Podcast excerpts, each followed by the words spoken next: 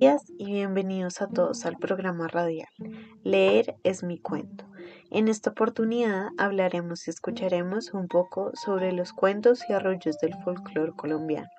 La oralitura son todas aquellas manifestaciones literarias no escritas que se presentan como leyendas, cuentos, cantos, coplas, romances, rimas, entre otros muchos géneros de carácter lírico, dramático, oratorio y narrativo el término oralitura se utiliza para referirse a las formas artísticas verbales de las comunidades afrocolombianas e indígenas, y el de tradición oral más específicamente para la índole hispánica.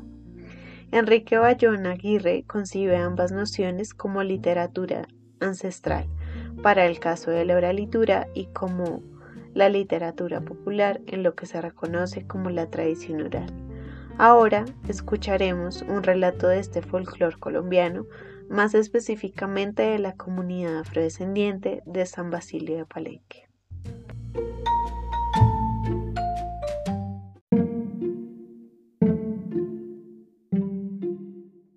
Conejo y tía Zorra. Ocurrió una vez que en el pueblo no había comida. Todos tenían hambre y estaban muy flacos todos menos tío conejo, que estaba gordo. Un día tía zorra le preguntó, Compadre, ¿cómo así que todos en el pueblo estamos flacos y tú estás gordo?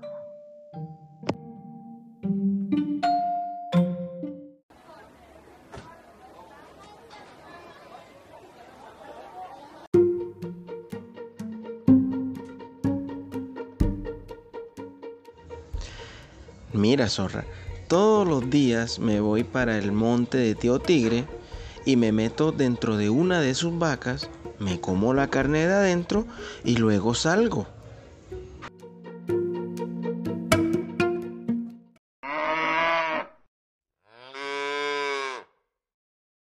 Hombre, compadre, lléveme. Si yo te llevo, no puedes tocar una tripa que está dentro. Es la de Cagalá. compa, yo no la toco.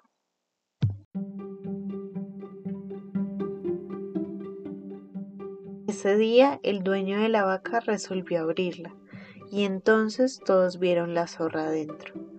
Decidieron matarla y la zorra, aterrada, empezó a pedir ayuda, pero como tenía tanto miedo, se había vuelto tartamuda y apenas se le oía decir, Soy yo, con, con, con.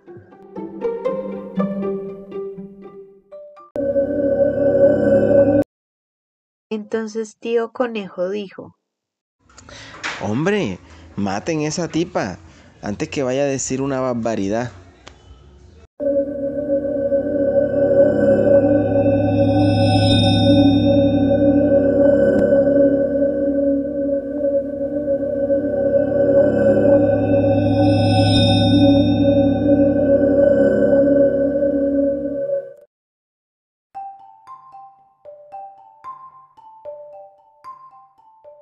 Grandioso relato hemos escuchado de la comunidad palenquera sobre cuentos y arrullos del folclore colombiano, y así hemos llegado al final de nuestro programa del día de hoy.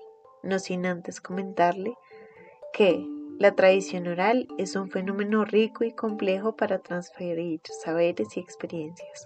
La información transmitida incluye conocimientos, usos y costumbres en diversos temas como mitos, cantos, música, lengua, historias, ritos, entre otros. Todo esto involucra un heterogéneo conjunto de recuerdos y comprensiones del pasado, entremezclados con vivencias del presente y expectativas del futuro.